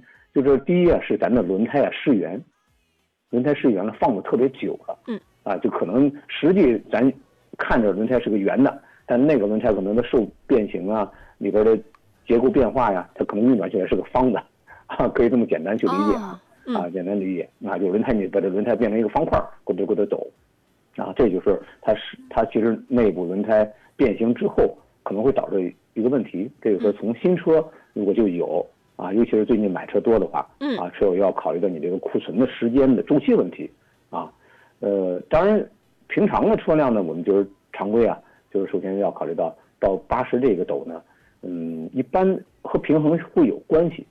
但是还达不到真正动平衡非常严重的时候，啊，呃，应该再往一个稍微往故障角度想呢，呃，这是我记得咱聊城的一个车友，也是前段时间找我的时候，帮他判断一台现代 X 三五啊，他那个车呢就是什么呀，半轴有毛病，啊，半半轴有问题，其实它那个就是这个半轴啊，呃，磨损啊，你你也看不出坏来啊，嗯不一定看到它坏了，它就出现了这种呃，在这个速度下的这种呃加油门的这种摆动。咱们稍后继续啊。嗨，各位好，欢迎继续回到汽车天下，我是武红。今天呢，按照惯例，除了在新车的板块当中，杨洋和大家一起呢选车买车，稍后的一小时我们来维修保养啊。如果买了车之后，咱这个车子马上进入到的一个流程就是首保怎么办？有朋友就说了，说现在的首保都提到了三千公里啊，很多都是这样。那我首保我要干啥？除了这个之外，还有很多的车友因为换了一些新能源的车子，或者是混动，对吧？不论是插电混啊，还是油混，或者是还有一些车友干脆就是新能源了，咱油也少了，那保养还要保吗？保什么？类似的问题，您只要稍微有一点疑问，您都可以直接问啊，或者是我们在驾驶技巧方面，欢迎大家一起来聊聊怎么省油，这些话题都能聊。零五三幺八二九二六零六零，零五三幺八二九二七零七零。方便的话，也可以直接发送微信到山东交通广播，告诉我们车子多少公里，想问什么问题。那有车友说自己八十公里的时候方向盘抖，赵钻呢根据自己的实际经验啊，提出了两个方面的这样的一个观点。赵钻是不是还有补充？嗯，哎，信号的原因啊，我们尝试再来联系一下。不知道各位在自己开车的过程当中，因为现在啊，大部分的车型，我觉得两年左右，除了保养，咱也基本上想不出干点啥，是吧？就是换油，是吧？我除了换油，我还能干点啥呀？呃，有时候真的是，有些车子是比较有那个尴尬的，是因为有些车便宜归便宜，但它呢是一些库存车，车的放置的时间更久了，所以导致了一些尴尬的原因啊。来，我们继续有请赵钻。赵钻，您刚才说到了是吧？那个包括我们聊城的车友遇到的实际问题都是这样的。嗯，对对对，那，就刚才说这个正常行驶起来啊，这个到八十这个速度容易抖动的，刚才说的有两个方面的主要原因了。啊，这个就是一呢，刚才还是重点是放在轮胎上，轮胎呢举了一个例子，就是一个库存的问题啊，这是一个可能导致的。呃，再有呢，就是刚才说到的半轴，有个传动轴可能会影影响的一种抖动啊。啊，当然还是要具体能看什么呢？就是这种抖动啊，呃，就是我们车其实抖有的时候都是抖，但车主描述呢，它会有一些这种不同的点在什么呀？就是车身的摆动抖和方向盘的晃动啊，这这其实呢都很多人的理解都叫抖，但这种抖呢，它产生的一些原因是略有不同的啊，甚至可能是一些震动造成的。昨天也有一个呃车友买了一台这个二手的宝马啊，这个。我呃，就直接点点名吧，就是这个，呃，直接就是四 S 店买的啊，四 S 店买的这个就是车友说啊，当然可能是片面之词啊，四 S 店买了一个车，这个宝马车二说哎，这是精品二手车啊，呃，就车主那么转述啊，那我后来我去一试呢，我说这车，因为它本身就有一个响声来找我，刚买大概三五天，啊，今天他来之前刚刚去车管所办了一些手续，然后我一试呢，我说你这个声音不对啊，我打开我说打开机要看吧。一看，我说整个再看，我说这车你看啊，他说别说所有的水管都换一遍，水壶、水壶支架都坏了，这这个它的呃灯时的调节器电机也换过了，然后线束，你看它线束的整个车的这线发动机舱的线束也被拆过了，呃，包括整个的发动机舱上面护护盖啊，我说也断了。这个前边我我说他要说这不是一事故车，就是除了可能宝马所有的故障都集中在这一个车上了，可能会出现这样的情况，那我觉得。就是只有这种可能，只有这种可能，除非如果除非了这种可能，那就这就是一台事故车，是吧？结果车主就就可能今天估计今天就去找他们谈去了。嗯。啊，这是这个说的事啊，就他那车呢，其实也也震也抖，啊，他那个抖的时候，其实就发动机如果装装配的不太合适，发动机支架可能有毛病，因为那个车发动机支架也换过了，啊，两个发发动机支架一看是新的，啊，但是呢不排除换支架的这个。我我。品质，我觉得如果要是让您看完这台车，这个车主直接可以回去找这个。呃，反正心里我估计他心情当时不太爽。嗯嗯。啊，车车主心情不太好是这样。呃，因为昨天呢，中间我是上午帮一个车友挑了一台，也是二二线的豪华品牌。嗯。去了之后呢，隔壁那台车就给他挑，我帮他一看，看上来什么喷过漆，就那车主就还好，跟人经销商就协商了，行，行，你优惠优惠，我买了吧。嗯。啊。这个下午正好帮这个这个车主，我就顺便正好有有空，我说帮你试一下车吧，啊，就试一下，就试试的时候在路路边我也张开打开帮他一看，我说你这反正我是觉得这个，你要说开也没问题，是吧？也也能开这车，其实车都挺好。有的时候刚刚有一车主说啊，十年的车不能开，我不见得。但是呢，对和你心里开始想的这个期望值是一样才行啊。当然回到刚才说这个抖哈，就是说呃发动机支架。啊，这类如果发动机装配的它并不合适，也会抖。再有呢，变速箱结合，啊，发动机和变速箱结合，啊，因为昨天我恰好也到中午就确实比较忙，一台高尔夫高六，啊，它就是抖，变速箱的问题，那没办法，就是双离合嘛，是吧？就是一缺陷，是吧？那个双离合它也有这毛病，那你说咱去修吧，花个两三千块钱修它，可能也不见得修多多好，能用多久？如果能临时用一用呢，咱先开开一段时间。实在不行，咱再花这个几千块钱再修啊，这这也也是一种呃产生抖动的一种表现，也会有。所以这种抖呢，刚才说横向、纵向以及这种闯动的抖，可能是车主在描述的时候，呃，文字性，就是说这中国文字它太太不大精神是吧？你可能描述起来不如那及时去试一试啊。当然，刚才我描述的我说的几点呢，你要对号入座，找一找自己的这个情况啊，到底在哪个大概的一个情况，你别去了以后。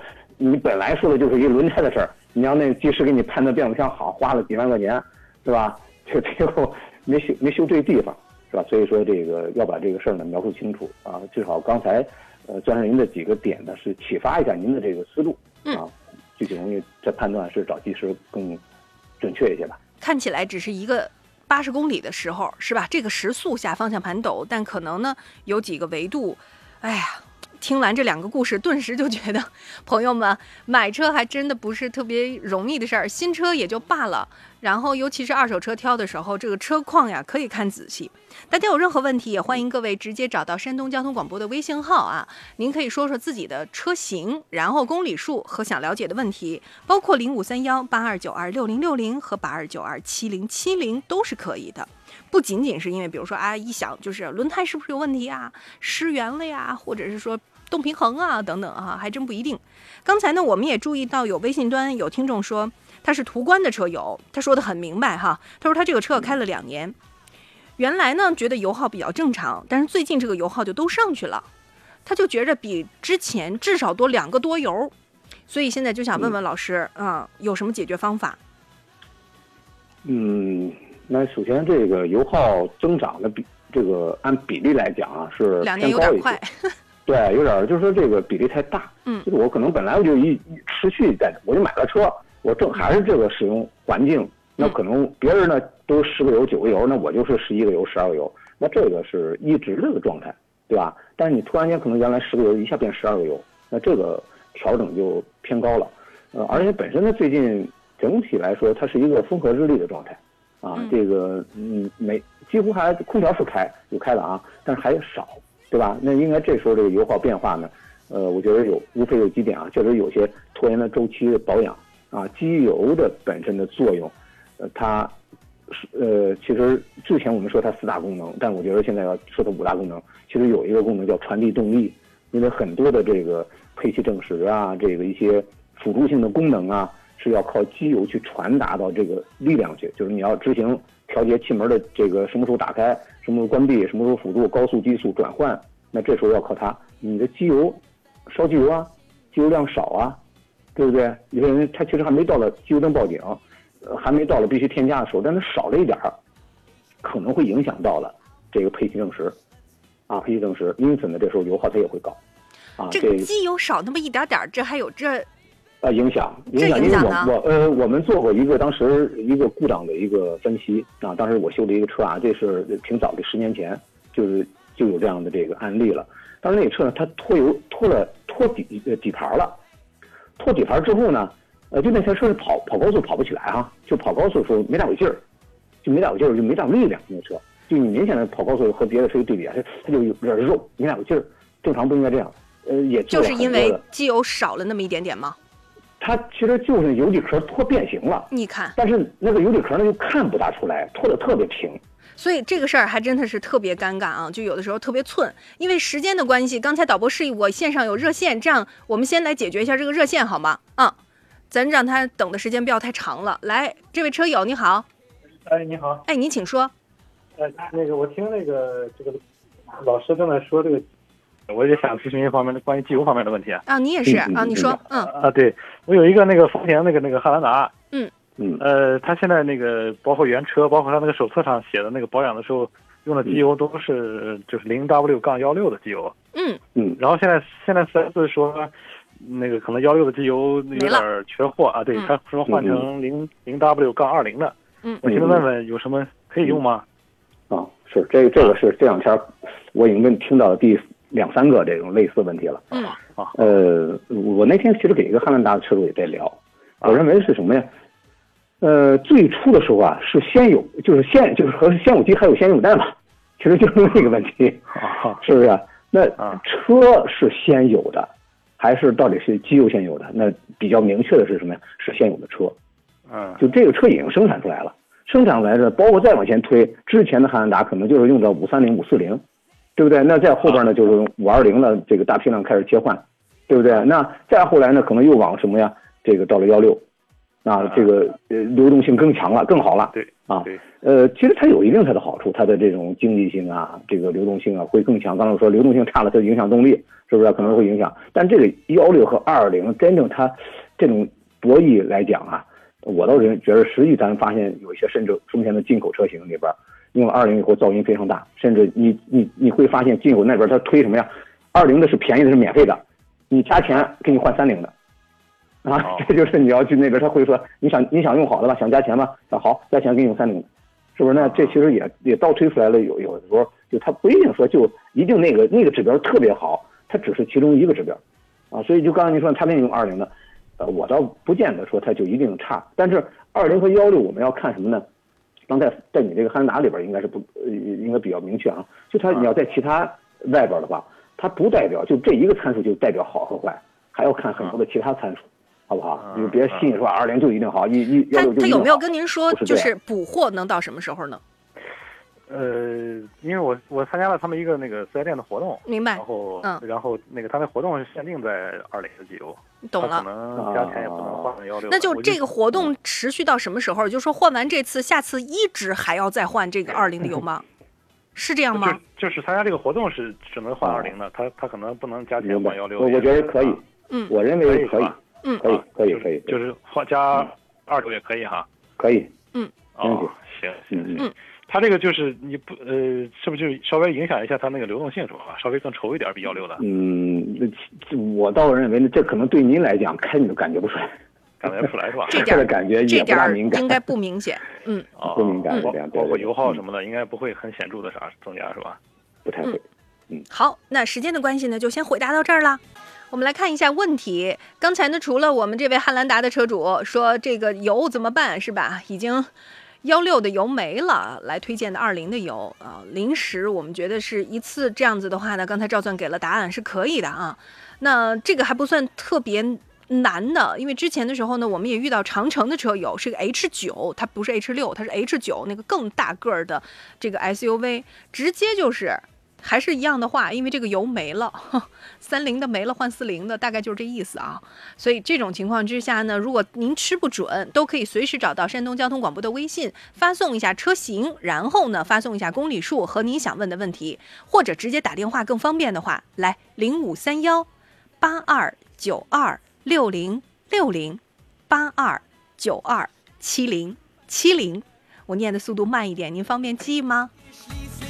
继续来听问题，临沂的，呃，武红能问一下吗？我是二一年的新途，公里数就四万公里，火花塞换过了，冷车一档、二档、三档现在都是迟滞，换挡慢，热车的时候就正常。你说这是啥毛病？来，我们来问问赵钻啊。嗯，换挡迟滞，呃，冷车的时候，对，那就首先这个所谓冷车呢，那也得看它是在就是起步啊，还是说这个就是各个档位都有，嗯。啊，因为本身这个呃 自动波箱来讲啊，它的这个换挡它是分啊几个不同的时时间段，要么呢是主油压问题，要么呢可能是各个离合器压力问题，嗯，呃，我觉得这要分它是在哪个阶段，是的，对，嗯嗯。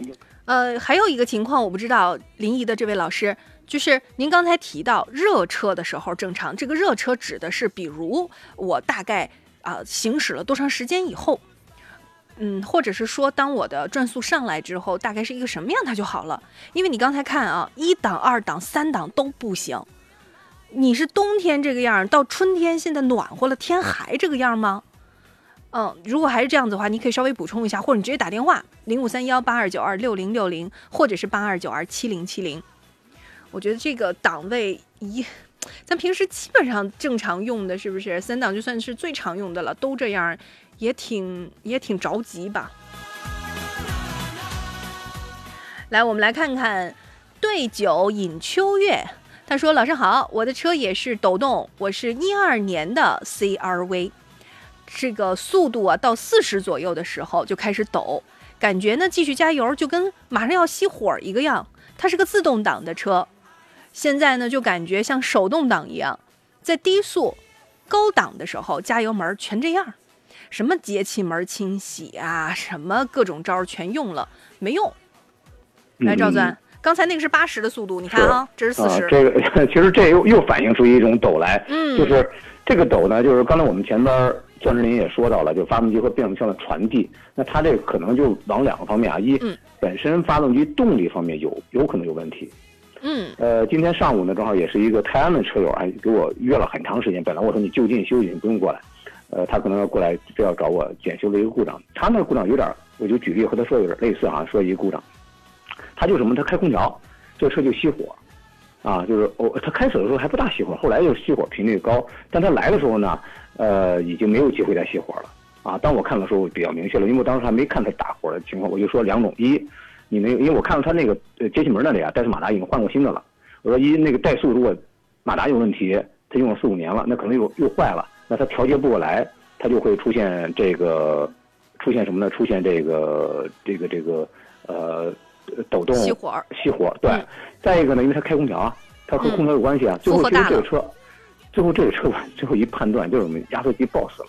哦啊，压缩机爆死了就坏了，所以它就熄火了。这就是刚才说，呃，这个问题引呃引推引申到刚才这个 CRV 这个走啊、这个状态，就是本身如果是你的发动机动力是有问题的，嗯那这肯定是你你这个行驶起来它就，因为它刚才说已经到接近熄火啊，嗯，这个我觉得发动机还是一个重要去检修的一个点，主要就是是发动机方面，对吧？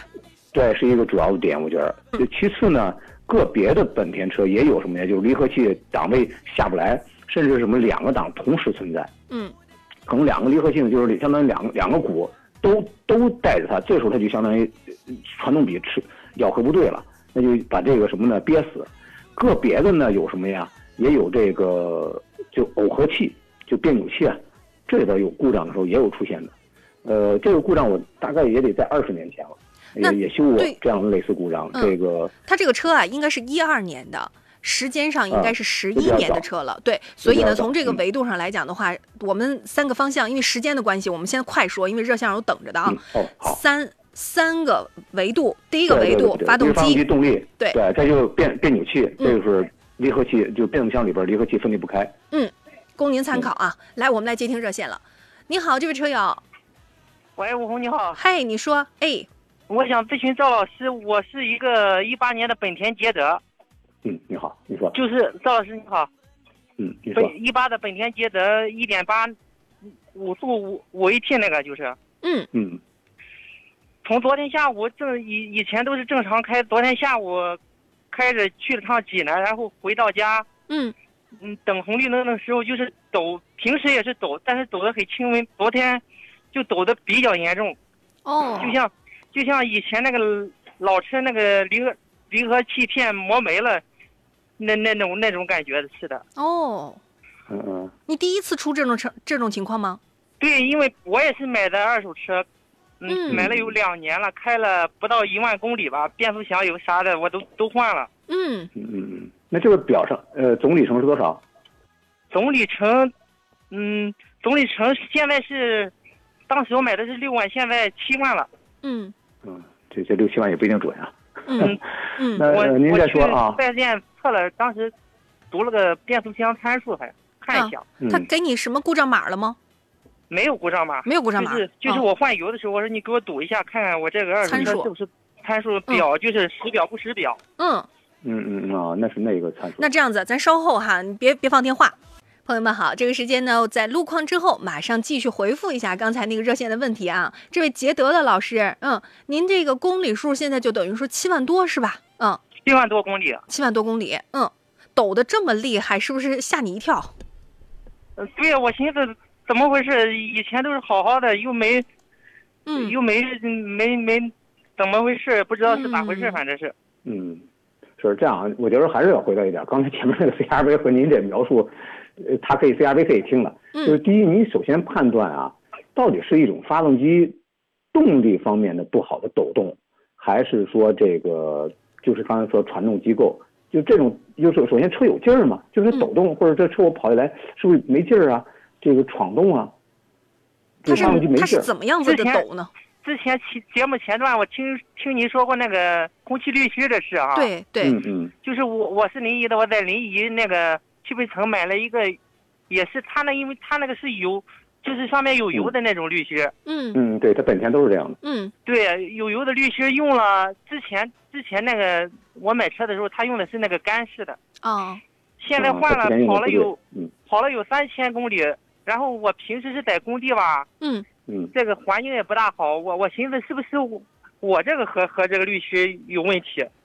嗯，所以还是第一啊，它它不管有没有关系，它最起码什么，我能知道它是动力性方面的问题吧。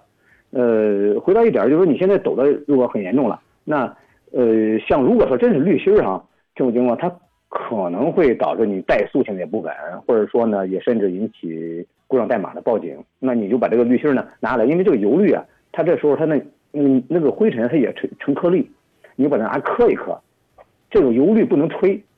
啊，油滤不能吹，不是拿别人啊拿气枪一吹，好，这一看就外行，啊，这个不能吹，这个只能是磕，拿来，就是颠的颠的，把那灰就颠下来就行了，你就这样试，啊，这是第一点，呃，第二呢，就是您说这个情况呢，他有没有说，就是可能偶发性噔噔噔噔啊抖抖了非常几下，然后就不抖了，那这时候我们要考虑什么？刚才呃前面有一车友也描述的说，你的点火，你的点火线圈火花塞，对吧？那这个它有没有问题？那这嗯、昨天、这个昨天昨我打断一下赵赵老师，嗯嗯，昨天下午就是你说这个偶发性的，也是在过红绿灯的时候，它它抖，它抖，但是我推在空档啊，它还抖那么几下，然后就不抖了。哦，嗯那您说这个情况啊，有点是什么呢？钻石林常说的哈，这个红绿灯抖动症之一，或者高速抖动症，就是下高速抖动症。因为你昨天刚才你描述一点儿，有什么我们要你是刚跑完高速对吧？破案一样，因为你跑高速的时候呢，出现一个问题什么呀？就是你你高速的情况下，你节气门开度是特别大的，但是当你下了高速之后，如果说是下高速才表现出来的哈，那很有可能是你节气门脏了。节气门儿啊，对，很有可能节门上，因为你高速的时候跑的时候，它特别这个是呃这个嗯。油门开的特别大，嗯。然后呢，呃，加上这两天灰尘又大，嗯。再加上呢温度温差，其实昨天别看看似热啊，那风还是挺凉的，它可能就把这油泥给卡住了，卡住它了，再加上沙粒大，所以你现在呢就去它呃站上让它清洗一下，然后呢再用 HDS 呢做一个匹配，我觉得有有可能解决了，结合你那个滤芯，结合你那个滤芯儿是这样，好不好？我我还有一个问题啊，你说。就是嗯。就是我这个车，它一一直用的一直用的在那个大麦用那个零二零的机油嘛，哦，嗯。嗯。由由于这个车我以前开手动挡，嗯。嗯。嗯，感觉比较透溜，换了这个它它本身它车的重发动机比较小，嗯。动力不足，我就我就是经常经常油门给它踩到底，比如说超车，哦。像那样。嗯，嗯，这样是不是换换一个高高粘稠度对发动剪切机要好一点？对啊，对，剪切力要大一点，啊，这剪切力，样可不可以，赵老师？嗯，可以的但是，可以，可以这样，但是这回到一点啊，就是说它标准的标准的标捷德本身标还是 刚对，本身它原来的说是二零嘛，你这一款本来可能就不会是二零，可能原来匹配就是三。你那个说明书你要上是看你的，是你要看你的哪一年哪款的，呃，再一个呢，它那个早期那一款的时候呢，就是二零三零都能用，啊，如果是达到这个在这个阶段的时候，那我觉得你要这个要求可以换三零，嗯但是咱再回来一点来，这个车呀，它需要您去爱惜一下。您今天是把这个节气门刚才开着开着脏了这一方面啊，那个变速箱也受不了，能理解吧？那发动机支架也受不了啊！你你咣一下就结合上，腾那个支架闯一下，那虽然说这个车的发动机支架橡胶非常好了，对不对？但是也隔不住你这么糟践，好不好？哦，那好嘞。你的驾驶习惯可以再稍微收一收吗？对的，它不是增压发动机，你别在可以可以温柔一点儿吧，对他可以可以对它温柔一点儿行吗？嗯。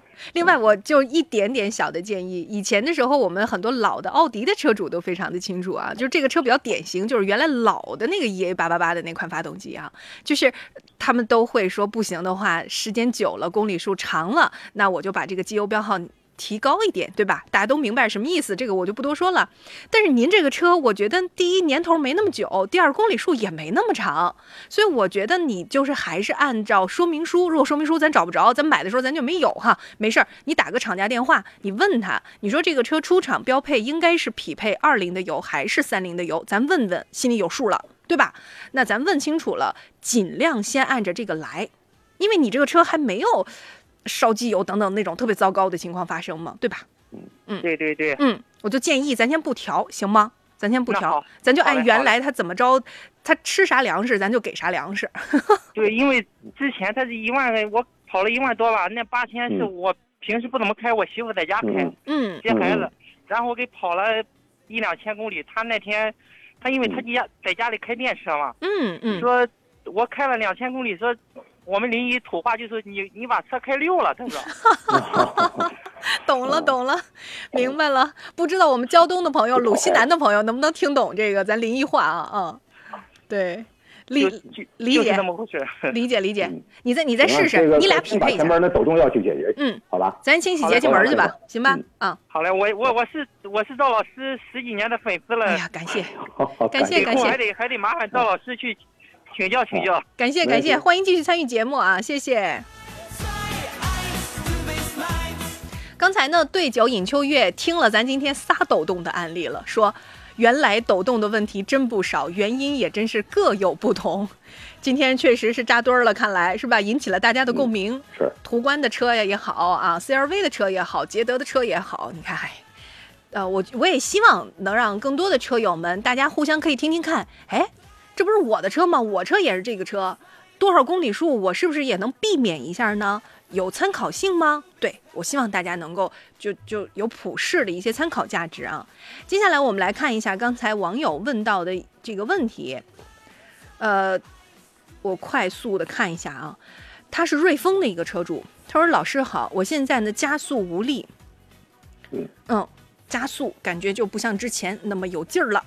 嗯嗯，呃，瑞风这个车呢，其实应该说是还是挺有劲儿的车，嗯因为它整个发动机这个匹配啊和这个车身啊，其实它这个我觉得还是比较不错。那这个无力呢，你首先是要看车是不是离合器打滑，嗯，对不对？车传递不出来这种无力，还是说发动机的这种没劲儿？发动机没劲儿呢，就最起码咱用电脑读一读，嗯啊，前两天也有一个单位，他两台瑞风同时来找我，哎，那车造的，我说真是这个受不了，我说我直接给那车管说了，我说你你先让他们一人拿出两百块钱来，去学学学学这个基本这个技术这个车辆的一些常识去，呃，直接把车机油加多了，加多少呢？上来加上来高高出得这个这个接近十公分，我说你里边加多少油啊，对不对？那机油加多了，它有有油就是烧机油啊，好往那倒吧，咚咚咚倒了这个太多了，倒接近大半桶进去，生怕这个再加机油，对不对？然后呢，还有一个车有传感器有故障啊，那我觉得从这几个方面，包括有一车它有一台这种水温高啊，那这些都有可能会造成它的这个加速不利。呃，像这种情况，我建议他应该最起码应该去电脑读读取读取，因为那有台车它那个就是那两台车有台车来水温表都不指示，对吧？全一直在底下，你你知道它到底高温不高温啊？对不对？打开以后一看你车，我说绝对高温，对不对？有这个水温不正常，它肯定是要限制你的加速嘛，嗯要保护发动机嘛。我觉得这个 不同的车子啊，就是不同的开法，是吧？哈，不同的这个，这这类车主要什么呢？单位车比较多，嗯，公用哎，这个人也用，那个人也用，反正加什么油也不管，到时候三元催化都机上都糊死了，也从来不清洗。我能理解，因为？因为总有人管嘛，对吧？底儿底儿，人家不跟咱家里车似的，咱家里车最最起码最后怎么着都得咱自己管，但是单位的车可能就是总有人管，这点就是驾驶各种不同了啊。来吧，我们继续有请热线上等候的这位车友，你好，你好，主持人好，哎赵哥好。您说，嗯，哎，你好。嗯、我这个车是一五年的别克凯越，但是我开了就有三万公里，哦，好少嗯从来也没有保养过，啊就就是既有几率换啊，嗯嗯大保常规保对对对，没有你先到底我应该应该是做什么呀？我想最近做一做。嗯，是啊，那这样呢，咱先说说安全性的，刹车油得换过了吧？刹车油好像是也没换过，有有次骗了，我我忘记了，完在 4S 店保了，应该有记录呢。嗯呃，那刹车油我觉得是有可能没换，得换一换，嗯是吧？这是一个要考虑的。嗯。呃，第二呢，就刚才前面说那个齿轮油，因为我应该不是手动的，是个自动的吧？这个车自动挡，呃，确实如果再不换油，很很费油，这导致车辆费油，动力也会弱，变速箱也会出毛病，嗯对吧？这也是一个点。呃，跑的虽然少呢，这个车因为它的点火线圈啊，还是钢线啊这类时间久了以后啊，容易老化，啊，我建议您呢把那火花塞呢可以考虑换了它，嗯，防止点火线圈、高压线，这个因为它有单独这个高压线的击穿，防止它击穿，那后边你可能噔噔噔闯了，发动机故障灯亮了，跑不起来了，是吧？呃，其他的我觉得就些要不只是发动机啊，不只是变速箱，我们要车身，对吧？车身的这个，你像这个车的那个门锁，时间长了，你一锁车，咯咯咯咯咯咯，在那锁十几次，再跳一跳跳来，这怎么回事？就我我现在就犯这个病啊！哎，这都通病，这这你反正问赵振林这些毛病，给你说，我就说你只要说哪个车什么情况，肯定跟你说的要保养，要保养它，这个好要保养它，这个好整吗？好整啊，好整啊，就是你先给它保养一下，就是它不让它坏就行啊，对不对？那个升降器也给它保养保养，然后呢，这个防尘套拉杆儿啊也弄一弄。今天有一个车，呃，这这这我不说哪个车啊，这这路上跑上咚拉杆断了，我都怀疑有人给他陷害他，是不是给给他锯了半截，而且是剩了一点儿，康康断了，对不对？那你同样底盘拉杆儿啊，这些球头啊，因为时间太久了，嗯，对吧？跑的时间少，咱要检查一下，对你这个维护虽然公里数少，对，这些也是一个关键点，包括这车的后备箱的一些地方啊，几个天窗啊，对吧？你堵了，你你等它进了水淹了，那你你说我从来不开，好是从来不开，那水可不管你的，灰尘可不管，嗯，对不对？那这时间久了，它已经哦，一年四五四五千吧，也就是。它不开，它只要在那落灰，它也只要下雨，它就堵。嗯你记着天窗板的我说的啊，你就不开它也堵，啊，它也堵，嗯，能理解吧？就是清清清清该清的，对对对对对对，清清该清的，你这样子清理清理啊，对对。大宝的大宝的这些辅油的这不用说，特别大，就针对对针对的哎，这几个对，它那个变速箱油是怎么重力换的还是机器换好？机器换吧 我。我我和我和赵钻两个观点啊，我认为如果说你要是想用的时间更久，你说我不是一锤子买卖，对吧？我还要再继续开好多年，我觉得可能就是放得更干净，重力换的干净啊？呃，机器换的干净。对，但是赵钻觉得重力换就够了，够用。对，他说重力换就够用，就是从够用的角度来讲，重力换就够用。嗯，供您参考吧，好吗？嗯，供您参考。嗯，好嘞，行再见啊。时间的关系，在这儿呢，要跟大家呢简单就先介绍到这儿了。非常感谢赵钻今天的分享啊，很多抖动的问题，我估计呢都已经能很长一段时间给大家来来表达了。如果有任何的问题，节目之后呢也可以继续回复“天下”两个字儿一起入群，咱们在群里继续给大家分享。稍后呢是下班万万岁，咱们明天见。